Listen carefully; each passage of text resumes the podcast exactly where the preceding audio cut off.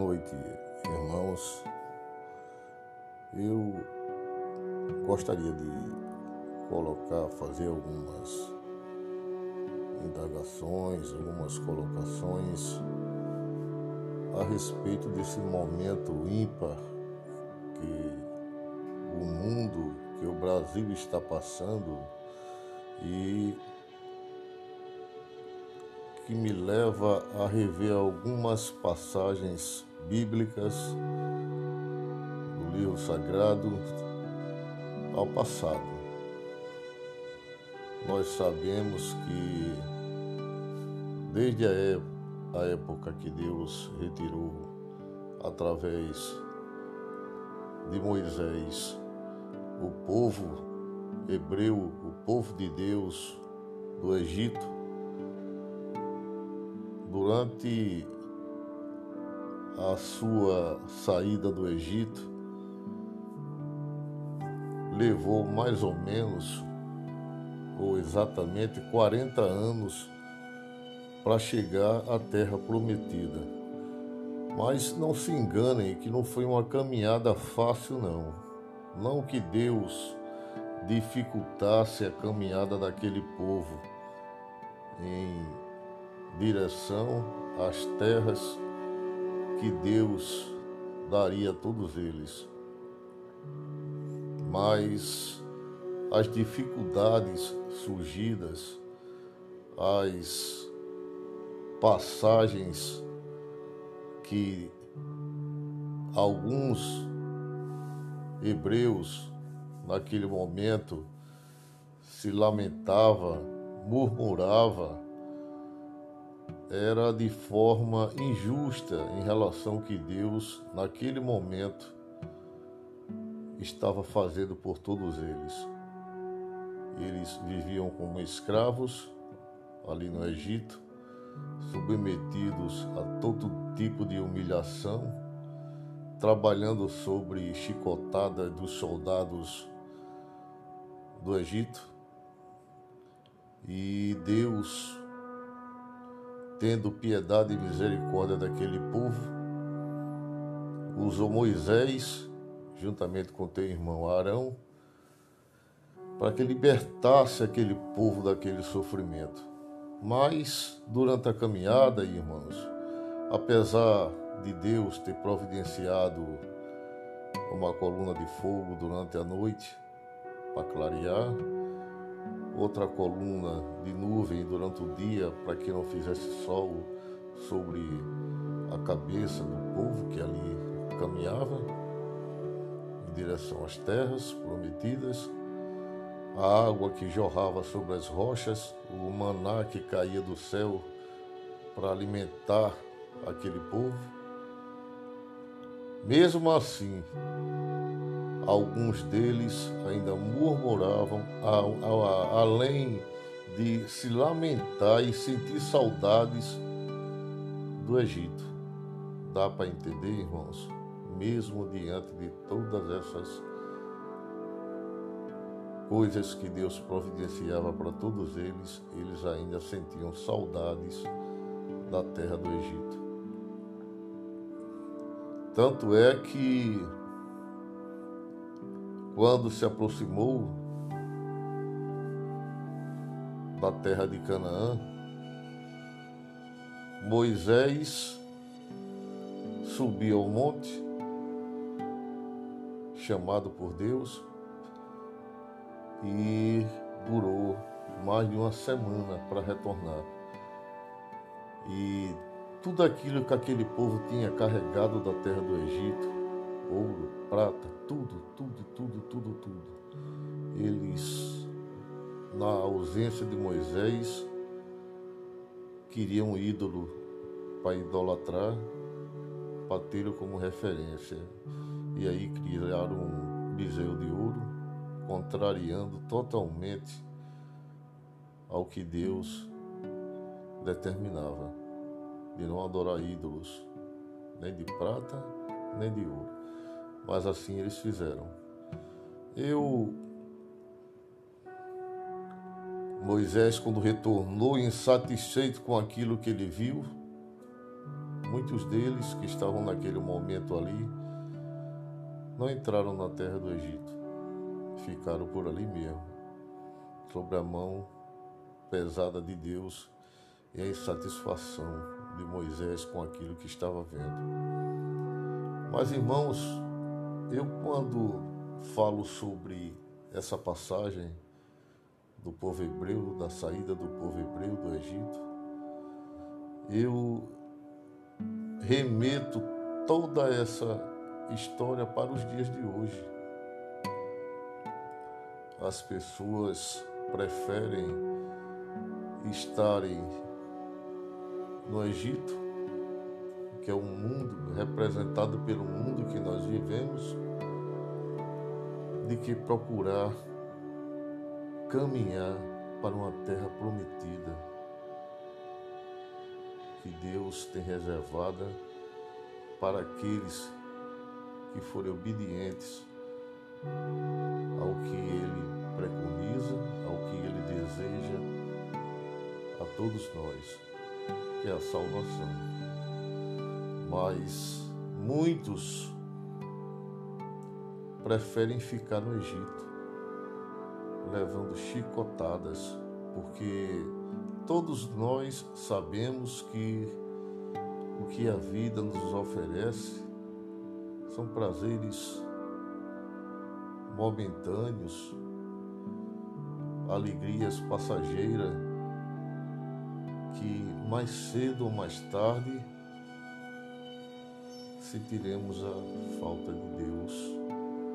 Isso a gente vê todos os dias famosos se convertendo, ou seja, estão enxergando que tudo aquilo que eles têm, que eles possuem, toda a riqueza, nada tem mais importância do que a presença de Deus. Caso contrário, não existia tanta depressão, tantos suicídios que todos nós sabemos, na maioria das vezes, não parte de pessoas humildes, de poucas posses, e sim de pessoas que detêm um poder aquisitivo grande. É essa ausência de Deus que um dia todos nós sentiremos. A gente vai olhar para um lado, vai olhar para o outro e dizer: Meu Deus, está faltando alguma coisa, eu não consigo ser feliz. Eu tenho tudo, não tenho nada que reclamar do Senhor mas não tem o principal, que é a alegria. E a única alegria que nós podemos ter em nossas vidas é sentir a presença de Deus, a presença do Espírito Santo em nosso dia a dia, nos conduzindo e nos trazendo a verdadeira felicidade, essa que ninguém tira que a verdadeira felicidade é a que Deus nos dá.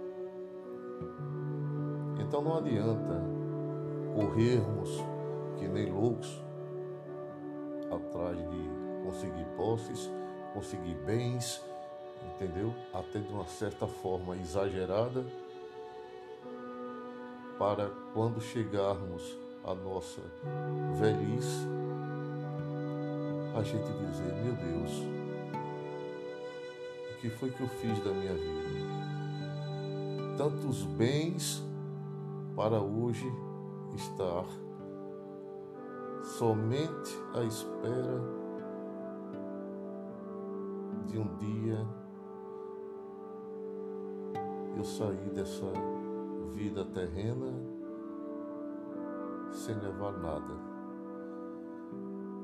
Mas quando nós estamos na presença de Deus, aí sim nós sentimos aquela esperança, aquela alegria de saber que Deus está agindo em nossas vidas, em nossas vidas, trazendo confiança, esperança, alegria e acima de tudo, sentindo a presença de Deus de forma que não tememos nem sequer a morte, porque Jesus Cristo venceu a morte. Quando nós acreditamos em Deus, nós acreditamos que tudo é possível. Às vezes não entendemos porque algumas coisas acontecem em nossas vidas porque não sabemos do propósito de Deus. Às vezes pedimos coisas que para Deus não tem importância alguma, porque pedimos pouco demais a Deus. Porque o que é importante para Deus, para nossas vidas, vale muito mais do que o que nós queremos. Não adianta ficarmos fazendo planos, querendo riquezas, querendo alcançar, sempre estar na frente do outro irmão, às vezes com a soberba falando mais alto, achando que temos algum poder. De maneira alguma, de maneira alguma. O único poder que nós podemos ter é o poder que o Espírito Santo pode nos dar. E para nós alcançarmos esse poder, temos que nos dedicar, temos que atingir a nossa fé, o Espírito Santo em nossas vidas. Ele é que determina, ele é que nos dá sabedoria, poder para vencer a tristeza, a doença e até a morte. Jesus Cristo disse: se nós tivermos uma fé do tamanho de um grão de uma mostarda, que é a menor semente que existe no mundo, nós conseguiríamos remover montanhas. Então ficamos a imaginar que tamanho é a nossa fé. Porque às vezes ficamos questionando algumas situações que acontecem em nossas vidas, em vez de perguntar por que não diz, a gente não diz para que está acontecendo isso em minha vida, porque Deus tem um propósito para tudo. Não cai uma folha sequer sem a permissão de Deus.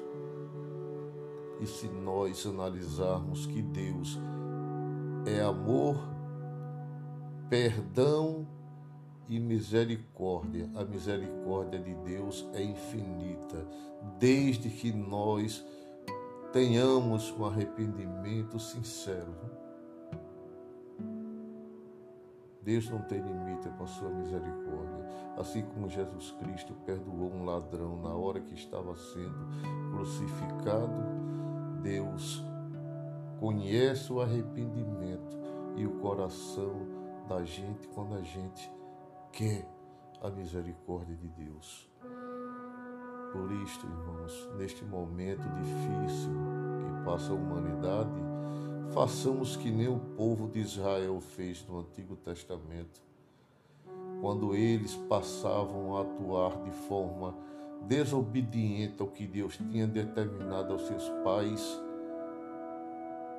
eles caíam na desgraça. E Jerusalém era invadida, eles perdiam tudo que tinham, alguns eram mortos, outros feitos escravos, e só depois de algum tempo era que eles caíam de joelhos, se lembravam da época de que viviam sobre a obediência às normas, aos desejos a Deus ou de Deus. Quando eles caíam no arrependimento sincero, Deus devolvia-lhes tudo que eles tinham, que tinham perdido. Assim como Deus poupou o povo de Nínive